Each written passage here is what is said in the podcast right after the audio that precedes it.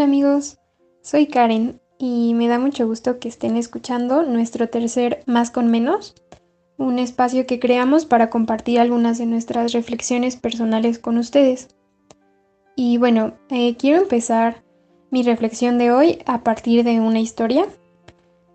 Eh, no sé si ustedes recuerdan la primera vez que intentaron hacer patitos en el agua con una roca. Bueno, yo me acuerdo que no sé realmente cuántos años tenía, yo creo que entre unos 6 y 8 años.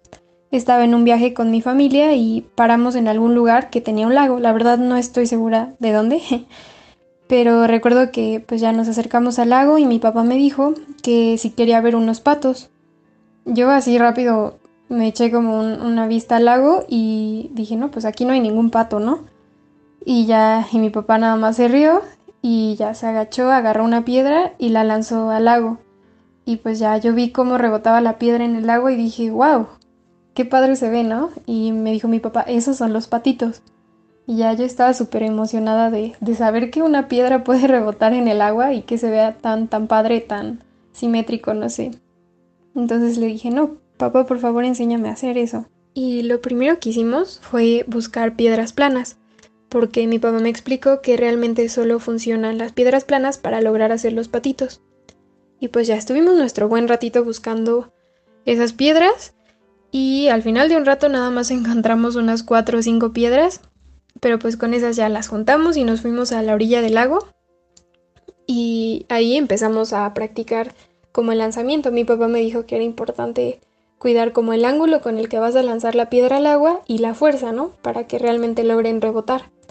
Y pues ya me estuve explicando el muñequeo, lo practicamos también un buen ratito y ya después dije, ok, ya estoy ansiosa por lanzar la piedra, ya vamos a hacerlo, ¿no? Entonces agarré la piedrita y la lancé como habíamos practicado y pues cuál fue mi sorpresa que apenas tocó el agua la piedra se hundió. Así ni siquiera logró rebotar una vez ni nada. y ya, pues dije, no, pues la verdad no importa, es la primera vez que lanzo una piedra. Vamos a intentar con las otras tres que nos quedan.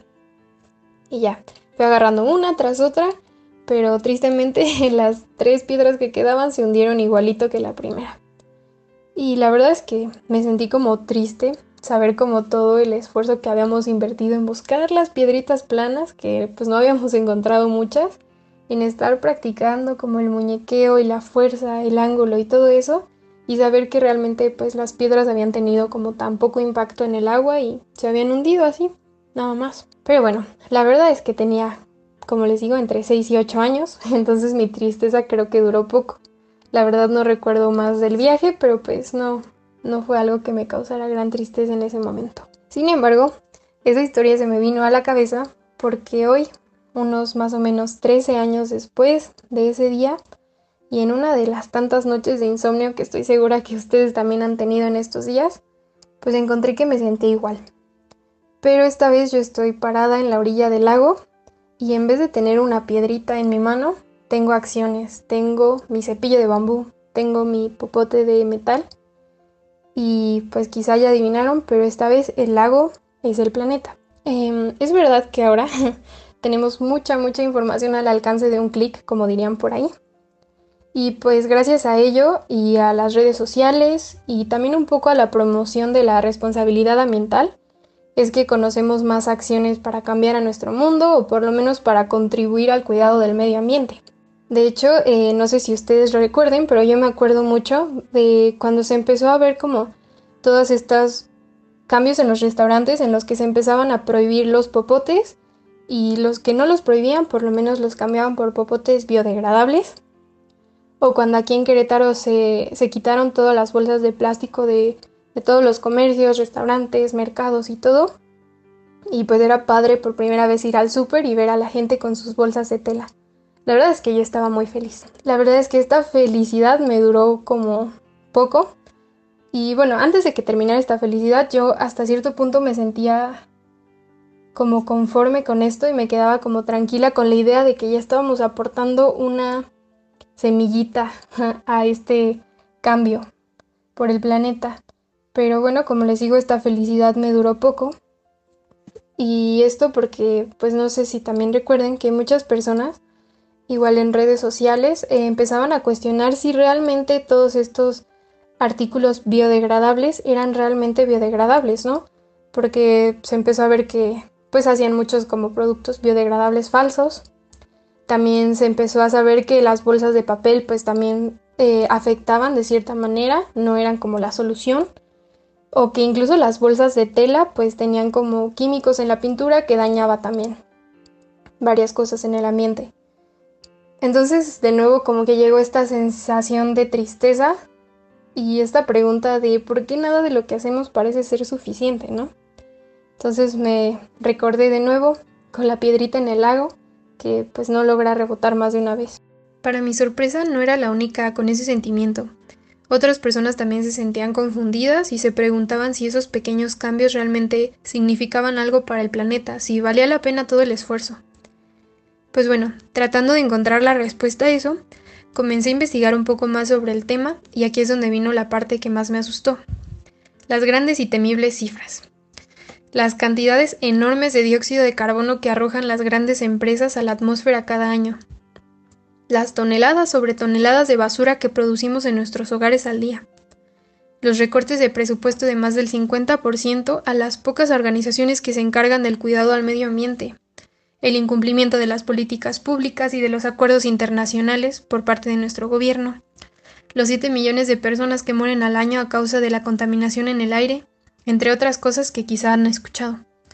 La verdad es que viendo como este panorama y decir cómo es que estoy contribuyendo a cambiar a que mi gobierno pueda cumplir lo que, lo que está firmando en acuerdos internacionales, cómo voy a hacer que las empresas reduzcan estas emisiones, nada más con mi cepillo de dientes. No sé, la verdad es que el panorama se ve bastante gris. Y la verdad es que sí fue como un pensamiento que me apagó por muchos días y hasta cierto punto te hace sentir un poco impotente, no sabes por dónde llevar esto. Pero creo que no, la idea no es conformarte y quedarte con esta idea de no, lo que estoy haciendo no vale la pena y jamás va a equivaler lo que yo mueva en el mundo a lo que están moviendo las grandes empresas y los políticos.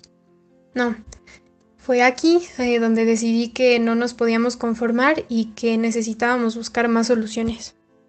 Una de las primeras respuestas que encontré es que realmente no se está logrando hacer un cambio significativo porque no se está considerando al cambio climático por lo que es, una crisis. Creo que es difícil aceptar que es una crisis el cambio climático sabiendo que ya estamos en la mitad de otra crisis que es el coronavirus pero bueno, así como se están tomando diario medida tras medida por parte de nuestro gobierno, de nuestro personal médico, de nosotros para evitar que sea aún más grande todo el impacto que está teniendo este virus, pues lo mismo tenemos que hacer contra el cambio climático. Creo que la solución jamás va a ser decir, wow, es algo inmensamente grande y no voy a poder contribuir a esto. No creo que tanto tú como yo vamos a poder hacer algo con esto. Y esto está ligado a la siguiente respuesta que encontré. Es que realmente no existe una sola solución para frenar el cambio climático. Como ya les decía, es una crisis. Y en una crisis no vas a tener una solución ya establecida, porque si no jamás se habría llegado a ser una crisis. Creo que cuando ya estás como en medio de un problema tan grande como este, cualquier acción es importante se tiene que tomar como todas estas decisiones y pequeñas acciones sobre la marcha hasta que se vaya encontrando como una mayor solución. Entonces, realmente no tenemos que esperar a encontrar una vacuna contra el cambio climático, sino tenemos que sumar pequeñas acciones que vayan haciendo pues que esto sea un poco más controlado. Entonces, por esta parte fue que me empecé a dar cuenta que sí, que toda esa lista de pequeños cambios que conocemos, desde los cepillos de dientes de bambú, desde tu popote de metal, desde usar la bicicleta para ir a la escuela, cambiar tus jabones, hacer tu propia pasta de dientes, eh, reducir el consumo de carne, incluso llegar al veganismo, no comprar agua embotellada o muchos otros cambios que estoy segura que ya han escuchado, eh, pues sí, eh, todos estos pequeños cambios van a, van a ayudar. Y ahorita les explico cómo, cómo es que nada más dejar de utilizar botellas de plástico va a contribuir a esta enorme, enorme crisis. Mm, bueno, aquí me gustaría hacer como una pausa y pues decirles que realmente si sienten que les hace falta información en esto, porque esa es otra parte importante que a veces sentimos que nos falta mucho la información, a pesar de que como dicen la tenemos a un clic de distancia, eh, si sienten que no saben qué acciones tomar, se acerquen a su amigo ambientalista más cercano que tengan. De verdad, ellos estoy segura que les va a encantar compartir la información que saben. No sé, que visiten eh, páginas como Greenpeace. De verdad tienen información muy accesible y pues creo que nos puede servir bastante. Entonces, ¿cómo es que funcionan nuestras pequeñas acciones ante estas grandes problemáticas? Pues por una parte, tenemos estos grandes monstruos en esta crisis ambiental, que serían el consumismo, las grandes empresas y el incumplimiento por parte del gobierno. Eh, pues también conocemos otras personas que están involucradas en esta crisis, que seríamos nosotros. Debemos recordar que nosotros también tenemos que ser responsables en esto, también tenemos un papel dentro de esta crisis. Y aunque es entendible que muchas personas estemos ignorando la problemática porque es algo que a veces está un poco más allá de nuestro comprendimiento, no podemos quedarnos ahí, porque a veces ignorar el problema es lo mismo a contribuir a que sea más grande. Entonces creo que debemos esforzarnos un poquito por tratar de entender esto y hacer o tomar acción en esto. Y para esto eh, quiero decirles que no necesitamos que sean ambientalistas perfectos. Quizá ya lo han escuchado, pero se necesitan más de miles de ambientalistas imperfectos, porque creo que es en esta unión en la que vamos a encontrar realmente hacer un cambio. Y pues bueno, eh, quizá en este proceso de ser pequeños ambientalistas imperfectos, debemos ser conscientes de nosotros mismos, mucho, mucho, tener mucha esta conciencia en todo lo que hacemos durante el día, todo lo que consumimos, todos los hábitos que tenemos y a lo mejor empezar por cambiar uno. No tiene que ser todo muy radical ni extremista. Con que vaya siendo cada vez más consciente, esta conciencia puede convertirse desde lo personal a algo grupal, algo colectivo. Y pues entender que dentro del imperfecto cabe que nos equivoquemos muchas veces y dentro de la equivocación no tenemos que frustrarnos más, sino tenemos que entender que es un espacio para crecer, para cada vez ser un poquito mejores en lo que estamos haciendo. Y pues bueno, a lo mejor siguen preguntándose, como yo lo hacía, ¿cómo es que todos estos pequeños ambientalistas imperfectos vamos a lograr un cambio? Pues eh, me parece que hay un punto en el que las grandes empresas y los gobiernos empezarían a dar cuenta de lo importante que es para nosotros la responsabilidad ambiental. Y ya que esto nos estaría competiendo a muchas personas, ellos también tendrían que adquirir esta responsabilidad. Es como una conciencia que se comparte. Y pues igual, mientras más ambientalistas imperfectos seamos, más podemos exigir cambios en las políticas públicas y en nuestro alrededor. Así que amigos sean pequeños accionistas, pequeños ambientalistas y pues podemos ayudar a que se logre esta gran solución colectiva y lograr que nuestra piedrita dé un salto más en el enorme lago que es nuestro planeta. Muchas gracias por llegar hasta aquí en esta pequeña reflexión.